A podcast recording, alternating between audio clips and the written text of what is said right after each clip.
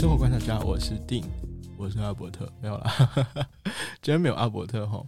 呃，我今天要做一个系列，就是我跟阿伯特讨论之后，我觉得我们周边有很多很神奇的朋友，所以我们做的这个系列叫“强者我朋友”。今天要跟大家讨论主题是，我觉得呃，我在没有接触他之前，我完全不相信有这种东西，那就是气功。我今天邀请的这一位是你叫 Nerf 哈，我是 Nef 啊 Nerf，但是我要跟先大家说声抱歉，就是 Nerf 可能呃口条没有那么好，他说话稍微有一点点的着急，对，所以就请大家多多包涵了。Nerf，我可以先问一下你吗？就是因为我嗯跟你认识蛮久的，但是我其实你之前有跟我讨论过说，哎，你有气功，甚至可以到。气功外放这么一回事，但是我觉得你都是在胡乱我，一直到后来你练成了嘛，对啊，对啊，然后找我去实验一下，我就是你的小白鼠，对啊，你是从小就练这个气功吗？我是从小学二年级，是一开始就练这个？呃，一开始是练内经一指禅，内经一指禅，对，是少林的内经一指禅，王瑞婷老师的。功法，这是可以讲的吗？没有关系吧，师门这一块是可以讲的吧？这个是可以啊，对吧？因为这个一指禅在台湾推广的蛮多的，对吧？哦，一直到一指禅，一指禅之后嘞，一指禅之后，呃，一路到我国小、国中，然后高中到高三的时候，我开始接触太极拳。哦，太极拳啊，对吧？太极拳，我记得我以前有看过你打过，对吧？是那个，哎，你跟我说的是什么？你的师门是是杨氏太极一百一百零八式，哪个杨啊？是木易杨。哦，那也是在台湾学的，对啊，对啊。但是我记得你之前有跟我说，你去大陆也有学相关的啊。我在呃大陆学的是经络的气功，是呃李向宇老师的易东养生气功。对，是真呃，就是一直到你学到气功之后，才会慢慢有你跟我说的那种气感吗？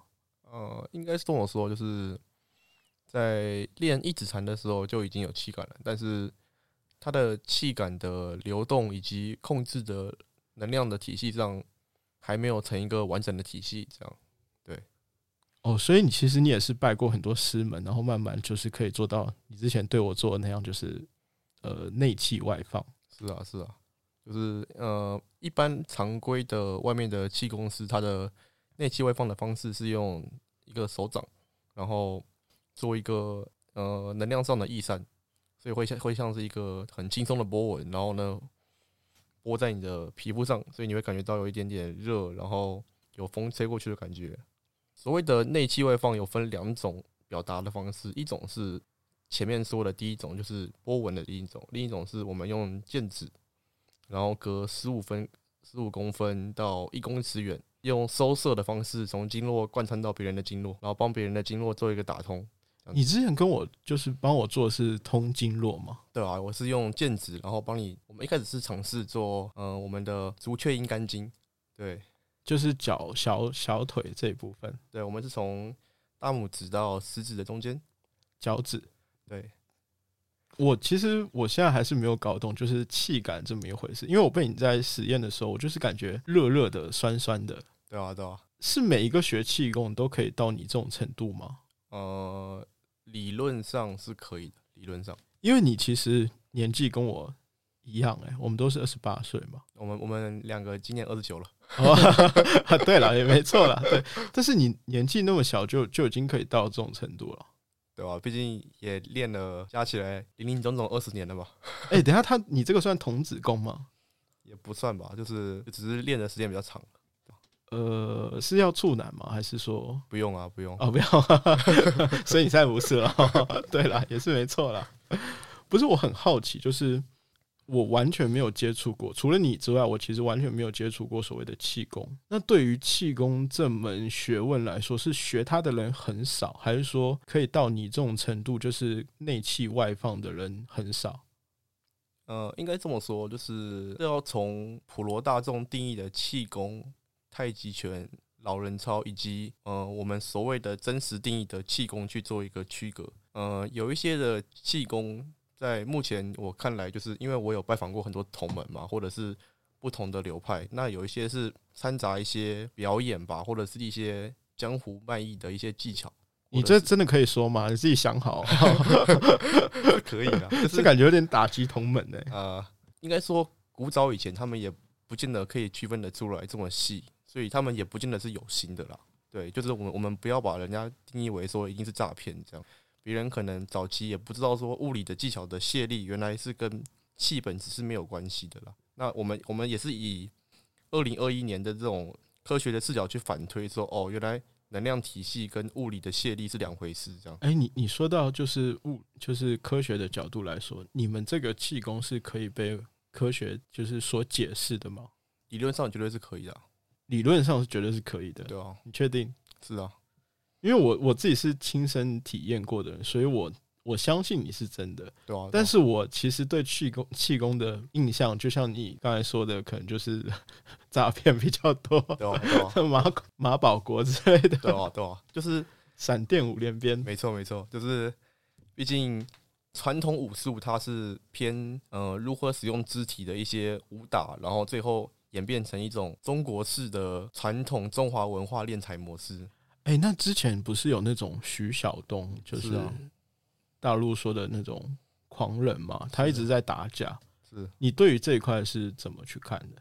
我会觉得说。他打击的是传统武术。那传统武术在中国的定义里面是包含技击还是不包含技击？那他们的说法里面包含了技击，那确实是理论上会打不过目前的现代的综合格斗。我学的气功是完全是偏能量体系的，也就是一般人可能理解的静坐以及一些人体的潜能开发。到后面别人可能会认为是神怪或超能力的那种东西。哎，等一下哦，你是说我我大概解释一下你的意思，看我有没有。理解的正确，可以啊。就是说，你觉得徐晓东这种去打架，是因为传统武术到底有没有竞技这个成分是有争议的，是，所以你才会觉得他打架是去可以去商量的，对吧？但是你说你的这你的这一套功法，或者说你学到的这些所谓气功相关的东西，是能量体系。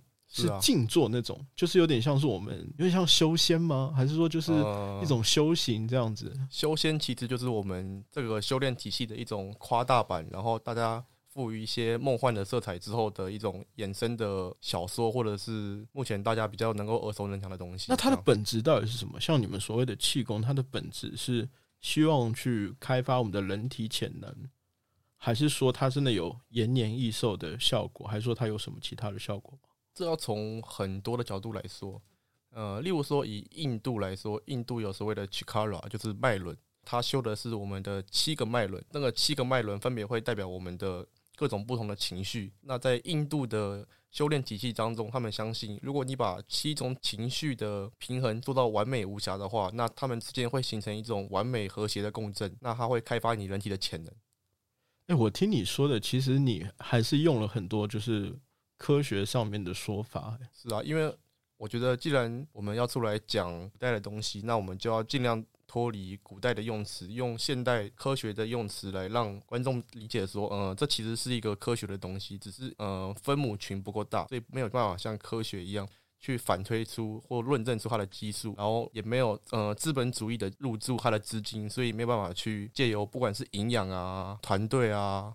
还是后勤啊，还是我们的饮食运作，还是我们的医学去回推，甚至是药物或潜能的开发，去做一个更加深入的理解啊。不是因为你刚才是说，这以你的自己的功法来说，它是可以用科学解释的，但是你刚才又有个矛盾点，就觉得普罗大众好像没有那么办，没有没有那么能科学的理解这些。那对你来说啦，我们就讲到原来那个话题，就是说。气感到底是什么？你可以跟我解释一下吗？应该这么讲，就是气感要怎么？就我自己目前的理解是，它是一种特殊的生命能量，但是它同时又包含了一种信息态。那信息态是信息态的意思，就是说，如果你在你的能量中夹杂一些特殊的意念，那那那个能量以及它的信息态，根据你的功法的作用，会发生特殊的变化。那个变化仍然是需要大量的尝试的。例如说。道家有所谓的画符，那他们本质上跟我们那个体系的区别是，他们会只用很少的气的能量，跟我们的流流派比的话，用的比例大概是大概有十比一。那他们只要用很少的气的媒介，但他们会用很高的精神力的信息态去做一个刻画，那就会形成一种特殊的介质。等一下，我有点呃不太能理解，就是说气本身是一种能量，是那它是在我们体内吗？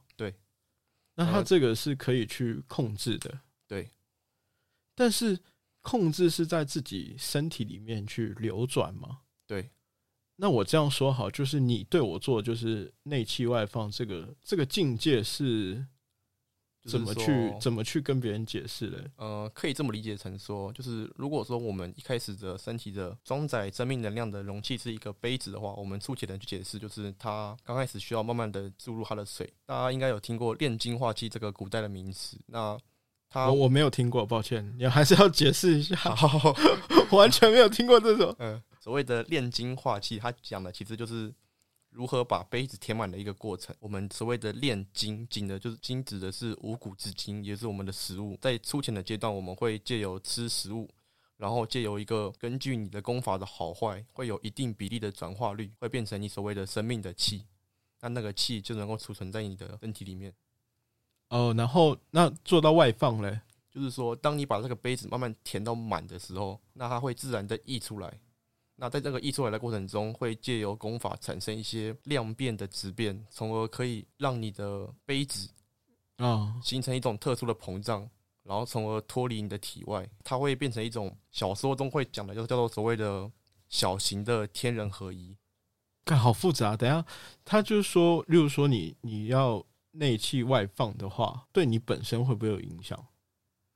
应该说，根据不同的功法会有不同的解释。有些功法会严格的禁止大家用内气外放，他们会认为说，把你的杯子里的水倒完的话，那你就没有气了，对啊，那你的修炼就白费了。哦，所以每个功法，那你们没有个统一的说法吗？就是针对气功来说，它是有很多很多门门派，对啊但是它每个人的规矩或者说它的功法，它各种的细节会完全不一样，这样子。目前已知的是我们东方的丹道以及道家的功法，还有你刚才说印度那个以及印度的七个脉轮，大体上的分分布就是偏道家，然后丹道两个相为较为近似，脉轮的就是一个，所以主要目前世界上就是以这两大体系搭配所谓的神道体系。那神道体系因为比较远，我们就先不谈。它是就是如果说这样好了，就我们你刚才说你是先学一指禅，对不对？是然后再学太极，对，然后再去学到气功这一块，是，就是你好像是一个台阶一个台阶往上的嘛。他是一定要学了这个才能学下一个，或者说他要学到 level one 才能学 level two 这样吗？应该说，我觉得如果用台阶来分的话，有点太把功法做高下之分了。我个人是持一个比较开放的态度，是如果假设我们以后对于气功了解的人越来越多，然后心态越来越开放，学的人越来越多，像科学一样，大家能够互相交流，从而用更严谨的 standard，就像是秦国统一那个度量衡一样，对，从而去反推，我们那个时候才可能才可以真正的去了解说，哦，哪个功法可能是是好的。但就我个人概念的感觉来说啦，就是目前全世界全球的功法可能开发度、人体开发度都不到十趴吧。那你嘞？我自己也觉得我不到十趴了。哦，就是你觉得人体还是有很多能量，或者说它有很多可能性，对啊，对啊只，是说我们现在对于人体的开发是还不够这样子。科学刚开始还没有一个进入一个指数级的一个累积期，这样哦，我大概懂你的意思，但是我其实很好奇，就是说，如果你们的功法那么厉害，或者说气功这个本身对人体的开发那么有效果的话，为什么它的推广，或者说它整个就是有那种神秘色彩，好像一般人没有办法那么容易的去接触它？觉得这个跟历史的因素有关系，就是我们东西方的文化，这也是为什么到后面我们的世界现在会变成说是以科学为主，就是科学当时以历史的脉络来说，它是一个相对开放的态度去。把大家整个欧洲的知识累积起，不管是各个国家之间，或者是各个贵族之间，他们的一个层层晋升，或者是互相讨论，从而堆叠出一个大量的知识，所所以才会有所谓的站在巨人的肩膀上。那我们东方的话，变成都是门派之争，那每个人都是从零开始堆那个金字塔，每个人的金字塔都不会高，所以这个是我觉得东方的文化跟西方的文化为什么后面会渐渐衰败的其中一个原因。哦，你这么说好像有点道理，但是我还是不太能完全相信你的说法。嗯，虽然说我已经体验过你的内气外放了，那你有没有打算？就例如说，我举个例子哦，以你现在的状态，你已经可以到内气外放，已经算是已经可以到蛮厉害的吧？以目前的时代的视角来说，是蛮厉害的。但是你有没有想过要去推广它？还是说你们的门派是不允许去推广，或者是说你本身其实对推广没有兴趣？因为我呃我觉得很奇怪，就是说，如果这个东西那么好的话，为什么大家知道的那么少？或者说，对于他来说，有点大家会觉得说他有点，对你懂我意思吧？嗯，应该说这个东西，呃，在以前可能大家把它俗称为所谓的内家拳吧，就是内在的修炼。所以当时他们用门派之争以及所谓的内门外门去区分了他的强行分出了一个阶级，所以导致说对跟真材实料的东西被垄断了。加上现在去回推，其实真正还懂经络的人，其实少到非常非常非常的少。等一下，我问一下，就是你刚才说门派之争嘛，这个词有点敏感哦，就是好像大家都是那种不愿意把真本事交给别人一样，有这种状况吗？呃，我们从历史事实上来说，确实早期确实是这样啊，就是我们的文化上确实是这样，就是经络的这个东西确实是断了传承，对吧、那你自己有以后打算推广吗？还是说你其实也是有就所谓门派的限制之类的？应该这么说，就是毕竟我现在学的东西也是跟我师傅学的，不敢说我自己的境界有到多高了，就是至少目前有学到顶，我还是保持一个比较谦卑的心态去慢慢的去练习，因为我目前的功法是有跟师傅签保密条款，哦啊，你们还有这真的有这东西吗？是是真的是保密条款，还是说口头上的而已？呃是有白纸黑字的，哦，就是完全有白纸黑字啊！是啊，那就变成说，老实说，我真的觉得这种，我我可以理解你们觉得功法的珍贵，但是现在的状况是说，我觉得，因为我只有碰过你，我不知道是不是大家都有这种感觉，就是觉得好像我们中国的有些东西，或不是说中国，就是说，就是我们以前的，就是所谓的气功这些东西，好像慢慢慢慢的没落了。对吧、但是你们的师傅还是需要去签保密协议，这样会不会你们不担心有一天这个东西就会消失吗？还是说你们觉得消失也无所谓？应该说，以我的立场，我不方便去评价我师傅的做法啦。但是就我们历史的车轮去看，确实是用科学的堆叠的方式，才会是一个真正对气功它本身好的一种方式来做一个历史的进程，因为如果你们，我可以用“封闭”这个词来，没有问题啊。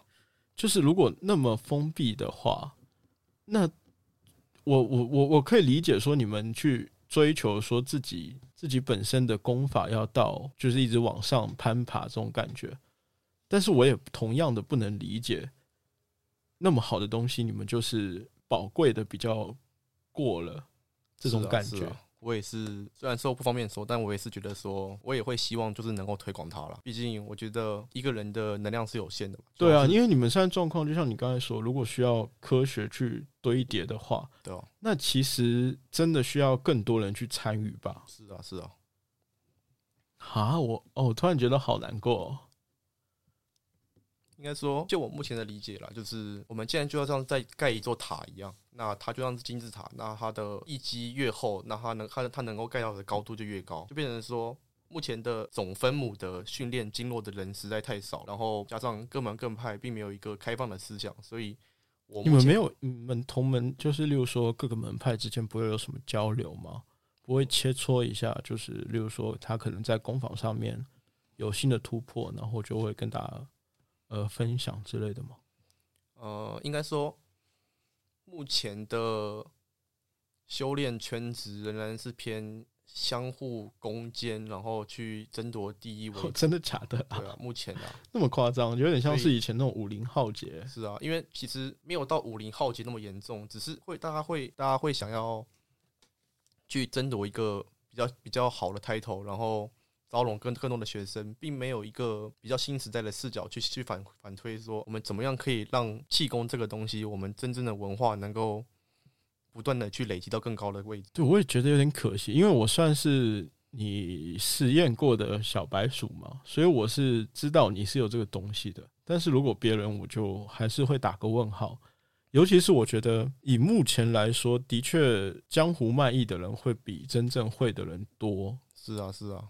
甚至如果说，就算他有真本事，对我也不相信啊。你之前就跟我说的时候，完全就觉得你在胡乱我。毕竟我也是练到后面很久很久之后，也才可以练出内气外放。所以气功气功这个东西，如果你没有练到内气外放以前，你的所有的一切的积累，哎，对，真的没有办法去展现。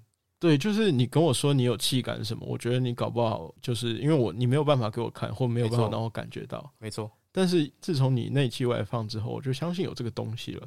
但是在目前的时代来说，如果你能够内气外放，就已经被归列为大师了。所以，假设有一门产业，它在被称为大师以前的一切努力都得不到可见的成就，就像是你玩一个手机游戏。它没有任何的解锁，没有任何的经验值，没有任何的进度条。你你无限的打怪，你无限的努力，你努力到打到最后一关，你才看到说你升到九百九十九级。它中间的那个顿恶感跟放弃感，会让大家都不会想要玩这款游戏。济公也是一样。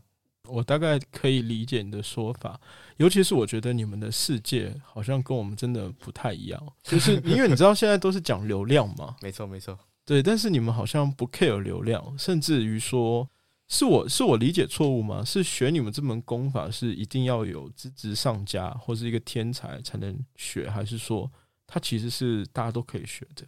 或者我们也应该反过来说，就是它本身是一个很难用科学来推广的东西的原因，是因为科学的一个前提，它要有可测量量。气功要如何有可测量量呢？就是你必须得能够内气外放。但是有啊，就是你你就有内气外放，那为什么不能去科学的测量呢？可以啊，对，就是曾经也有人做过相关的实验。你现在状况就是说，如果你的师门会，就如果不同意的话，你就没有办法做这些推广，对不对？应该说，其实我的师门是非常想要找科学相关的机构做一个合作。哎，那为为什么没有？有吗？有最后找到吗？是因为当时我的师傅是天津人嘛，那他有在。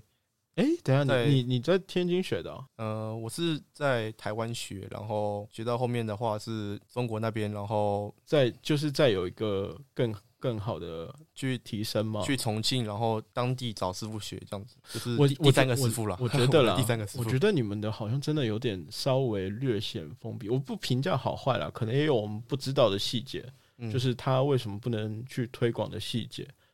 但是我。觉得如果是这么好的东西的话，真的可以考虑一下去做一些推广，甚至就是就像你刚才说的一些科学的累积，有一套完整的流程 SOP，我觉得这都是可以做到的。当时我师傅他在中国有一直想要找各种科学的，不管是大学啊还是研究所啊，他们会想要去找一些人去愿意做一个相对的实验，那都没有找到。那在台湾这边，我也愿意，就是希望有听到的，嗯，不管是教授还是老师，你可以吗？等下，如果有有兴趣的话，也欢迎联络联络定哦，联络我。你没有打算公布，然后是不是？那我也可以去做一个合作，这样子。不是，我觉得你可以，就是嗯，可以让大家再多了解一点这种东西。因为我今天跟你聊完之后，我觉得我会感兴趣，因为我觉得这东西本身本身是好的。哪怕它可能我没有办法做到像你说的那种内气外放，是做到非常厉害，但是我觉得它本身是有益的嘛，它是训练我们的生命能量嘛，没错。所以其实会有那么一点点的，然后就是对身体好，或者说延年益寿这种感觉，对吧？但但我们要回归物质面来看，就是因为它本身既然是一种能量，所以它必然在累积的过程中伴随一定的风险性。哦哦，等下等下，这个有风险啊！是啊，等下你好好讲哦。我我我等下我在考虑要不要学哦。你好好讲一下哦。哦，它还是有风险。这样好了，我们这样我们这样讲，我们这样讲，就如果是我的话，嗯，我是一个一般人，完全没有接触过气功嘛。除了你之外，你那个时候帮我打通经脉，呃，就是通一下，只打通两个经络连接之间的点而已。所以不能算打通经络，我们只能算是打通两个穴道，然后把两个穴道之间的经络连在一起，所以只算是打通两个穴位连接之间的点的连线。那我我就是好奇说，如果说你要教我的话，嗯，你会采取什么样的方式教我的话，我需要做什么，我才能就是有有所进步？我不敢说到你这种程度了，但是有有进步。基本上我们有所谓的初级功法，那它分成好几个层面啦。第一个是我们的身体啊，在我们的功法上有一个词叫做遮罩。什么是遮罩呢？就是说，其实我们的身体的感官有我们的视觉、味觉、嗅觉、听觉、触觉，以及我们的第六感。那这些感觉，他们他们不是二十四小四小时完全的敞开的，他们会根据你当前的注注意力、专注力，以及你的对于你当前事物的一个。想要处理的优先级，那它会去屏蔽掉末段的一些感官，例如说能够感觉到你现在坐着的时候的，就是你说屁股吗？对啊，我可以感觉到。那你可以感觉到你的腋下碰到你的身手臂的感觉吗？可以啊。那你可以同时感觉到你的全身的衣服跟你贴着的感觉吗？呃，好像没有那么容易。如果我没有就是很有意识的去感觉的话，好像没有办法。那你能感觉到你的眼镜？的镜架放在你鼻子上的感觉吗？不是，我觉得你讲出来，我就有感觉到。对，就是，这这是这种就这种感觉嘛？因为因为如果我提点了你那个位置的话，那你的感官原本屏蔽的优先级就会被拉高，所以你会重新的把那个是感觉给重新的拉回来。所以我一开始要先提升我自己的感觉。我们的一个做法叫做放松功，它的目的是让你的遮罩慢慢的卸掉。哦，但是放松功仅限于你修炼的时候。会具备快速的拉掉遮罩的能力，但是你在日常生活的行为当中，例如说你在专注的做某件行为，或者是你在重训，你的身体全身都在出力，你非常的疲乏，你非常的专注的时候，你你会感觉到你大部分的注意力会全部是缺失的，就是类似哦，就有点放空，没错，就有点放空，没错。那你们的这个功法其实就是起到一个放空的作用吗？还是说刚好相反？应该说相反，是把你身上的全部的觉察拿回，一一拿回来。哦，哎，看这个好复杂哦。等下，这只只是初级，对，这是初级，然后再到到后面，我们会就会开始做一个能量的修炼。哦，就是累积能量。对，因为如果你没有觉察，你就无法去了解你你到底身上有没有能量去流动。所以，先把你的觉察给拿回来，把你的遮罩先一一的打开，是当务之急。哦，先打开遮罩，再储备能量，再如果再接下来了有这个能量之后，在后面的话就洗一些特殊的变化，那就是功法的保密的部分。哦，就不能讲了。对，没错，后面就会发生一些变化，那那些变化会可能会变成。一般人认为的所谓的超能力或者是特异功能，是不是不不不会吧？你少在那边胡乱哦，我有点不相信哦。没关系，我们这个就先跳过。那那你所谓的就是你知道对我做的那个内气外放，这个算是特异功能吗？它被一般人归类为特异功能，但是我觉得它是一个能量量变引起的质变的一种变化，所以它仍然没有脱离到科学的范围。对，它仍然没有脱离到所谓的我们尚且不能理解的范围。它本质上仍然只是一种比较好使用形式而已。哦，我大概懂你意思。我比较好奇，就是像我们这种一般人的话，对，如果在你们看来，就所谓的我们就是麻瓜嘛。那我们如果真的想对这个这方面比较好奇，有没有什么比较好的途径？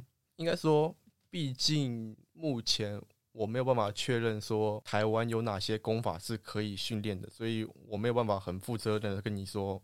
就除了你刚才你的师门之外，因为我目前没有遇到就是会气功，然后毕竟你也知道嘛，就算是我的同门，我可能也要做一个，哎，你可以内气外放吗？这样去问他，那他会觉得说，哎。你是什么人？你凭什么问我能不能内气外放呢？哦，这种感觉就是大家还是会，所以我们会很难以交流嘛。就是毕竟你不可能说你跟画室人以下的一般的常规师兄，那他们全部都会内气外放。那你一下去找他们的师傅说你会内气外放吗？我也会哦，我们可以交流一下吗？这就不太现实。懂了，对啊。但是我觉得你们这样真的很，好像同行之间的竞争压力很大，这种感觉。我反而觉得不是竞争压力很大，而是究竟我们。气功界到底有没有准备好要做一个以现代的角度来说大师大爆炸的时代？哦，哎，真的有点。就今天跟你聊过之后，我觉得我多多少少学到大概气功是什么东西，而且你的解释相对来说是好理解。但是我还是很难，你知道，就是如果我要去跟朋友说我想推广气功，就是觉得，嗯，呃，如果我想要去推荐你的话，我会很难去推荐，就觉得说好像比较难以去跟别人解释啦。所以我希望你们真的，如果后续有打算做什么事，比如说一些普及啊，一些事情，真的是可以好好考虑一下。如果有听到的老师或教授愿意做这方面的 相关的科学研究，可以找定哦。你我我怎么没有？我只是帮你们联络一下，我没有没有做这个，我现在很弱。哎，我现在只有自己去健身一下，因为我觉得我自己健身的目的，你知道，就是我想要身体健康，嗯，然后想要就身形好看，没错，对我就只想这样子。但是如果说气功，呃，可以让我举例，例如说让我精神更好，让我更专注于工作啊，或者是一些我想做的事情上面。我觉得我愿意花时间去，但是我其实还是会害怕，会不会比较，或者是说一般人很难去真正下定决心跨入这个领域。没错啊，所以我真的，嗯，好了，我我我尽量，好不好？今天聊的差不多，我以后会尽量就再再多问你一些问题。那希望大家就是你知道，对对这方面如果有任何问题的话，其实可以，呃，可以跟我说一下，然后我会去问一下 Jeff。可以啊，那你可以私信定哦。哎，不要再私信我，没有，因为我真的很好奇，就是因为我自己对这块没有那么了解。那有些人搞不好真的还蛮有有研究的啊，对啊，那你们可以互相交流，说不定我们这边有会内气外放的观众，也可以留言私信我们来交流一下。内气外放会不会有点难？是只有内气外放才够格是吗？没有，毕竟毕竟这样才可以互相论证一下两边的流流派的差异嘛。或者是说这样子好了，或者有没有那种？呃，对这一方面感兴趣，然后可以想个办法，用比较科学的角度去测试一下。可以啊，可以啊。如果有仪器，可以。你真的现在那么自信哦？没有问题啊。哇，因为我我跟你认识很久了，然后包括从你一开始，我知道其实你修炼也是蛮刻苦的，就是一直在做这方面的修炼。然后其实我认识你的时候，你还不会。毕竟我是一个挺倔的人嘛，就是大家越瞧不起功，我越要练给他看。真的假的？我真的，我真的认识你那时候不会。然后有一天，就差不多一年前吧，然后你跟我说：“哎，定我会那个内气外放。”我说：“你他妈卡好烂！”听在听在那个，然后后来终于练成，对，终于练成。然后拿我试过之后，我你记不记得那时候我还做一个很白痴的举动？我还拿你的手拿起来看一下，翻一下，我觉得有什么装置之类的，我还藏了一些远红外线的那种。对我就有这种感觉。但是我说实话，这样好了，如果大家对这方面感兴趣的话，真的可以再互相交流一下。你只能就是如果不去说一些本人的 本本门的门派心法之外，应该都可以交流吧？没有什么太大问题吧？可以啊，可以啊。或者说你所谓的那种放松功，就很初级的，是可以教的吗？放松功是可以教的，对，因为它没有涉及本门的心法，但是它会是一个非常非常好，让每一个人重新了解自己身体，从而去慢慢的愿意去踏入这个领域的一个敲门砖。因为其实我们的身体为什么会有那么多的慢性病啊，或者是一些身体的一些不适感，它本身是来源于我们的身体为了要完成我们的意志跟我们的执念。例如说，我想要一直工作，我马上就快要结束了，或者是我马上就要升职了之类的。那你有这个执念跟意志的时候，那他就会去压抑你身体隐藏的病情，跟你身体的不不平衡的张力，或者是你的身体某些地方在发炎。但是如果你愿意睡前花一段时间做一个全身的放松，然后去练习这个放松功的话，你就能够重新的拿回你全身五感六识的觉察。它会很难吗？应该说，我觉得。所有的功法刚开始练习的时候都会有一定的复杂度，那它是一个相对而言有一点点小复杂，但是只要练习习惯了之后，就会变成一个日日常的一种像数羊一样的一种睡前的流程哦，养成的一种习惯。好好好了，今天跟你聊了很多，但是虽然我觉得我们还是只有聊到气功这一方面的冰山一角，没错，所以我希望你下次还可以再来分享一下，就是例如说。这样好了，我们如果有机会，大家对这方面感兴趣的话，我们下次就来讲放松功，就讲的具体一点，好不好？没问题。就是现在就有看到气功这个大概有个概括吧，嗯，有了。但是如果说大家很感兴趣，我们就专门做一个就是最基础的教学，或者说你可以再去再跟我聊一下，就是很简单的，就最基础的这些可以教给大家的一些小小功法，好不好？就是既然我们相信科学嘛，那如果观众敲碗 敲的多的话，你真的是很执着，就很想要，你是很想要免费放送放松功，直接送给大家。你真的是很想要，你真的很想要跟人家 PK 一下子？没有啦，就是我跟你讲，你不要到时候被我们被我们观众拿出来挑战哦。可以啊，我帮不了你哦。可以啊，好了，那就先这样哈。那我是生活观察家的定，如果喜欢我们的频道，记得订阅加分享。或者是说，你们对于气功有什么想要敲碗的啊，有什么疑问啊，呃，我会尽量帮大家转达一下 GIF，然后后续就看自己到底怎么样，我也不知道啦。